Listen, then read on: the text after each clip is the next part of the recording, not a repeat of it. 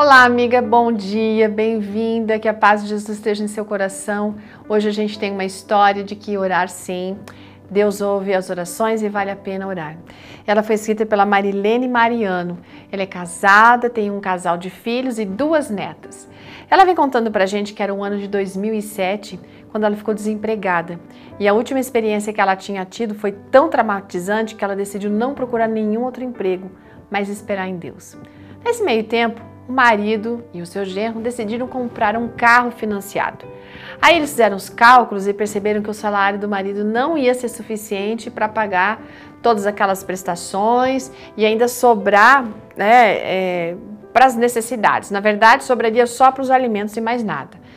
A Marilene percebeu que ela precisaria arranjar um emprego mais depressa do que ela havia pensado.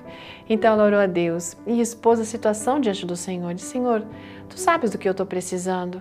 Como eu trabalho em casa, de família, eu preciso de alguém para me indicar. Então, providencie um emprego para mim, por favor. Enfim, ela, depois de dois meses de ter feito essa oração, uma mulher que conhecia, assim, há muito tempo, embora não tivesse, assim, muita intimidade com ela, entrou em contato com a Marilene. O caso é que essa mulher estava para sair do emprego e ela precisava de alguém de confiança para colocar no lugar dela.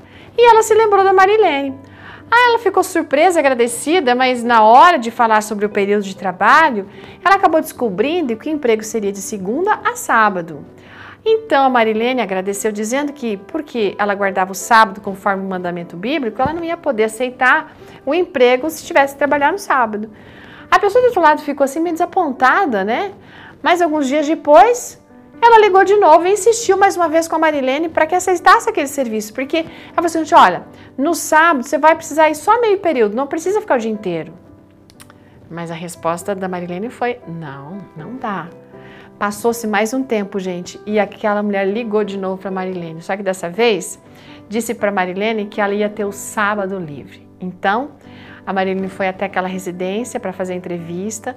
A senhora responsável pela contratação disse que não sabia o porquê, mas sentia que tinha que contratar a Marilene. Olha que lindo. Para honra e glória de Deus, essa mulher, gente, a Marilene, ela está nesse mesmo emprego desde o dia 22 de junho de 2007. Deus sempre está atento sim às nossas necessidades. O convite que a Marilene e eu fazemos para você é que você coloque suas aflições nas mãos de Deus, pois Ele vai conduzir todas as situações. Ele vai conceder bênçãos que você não pode nem sequer imaginar.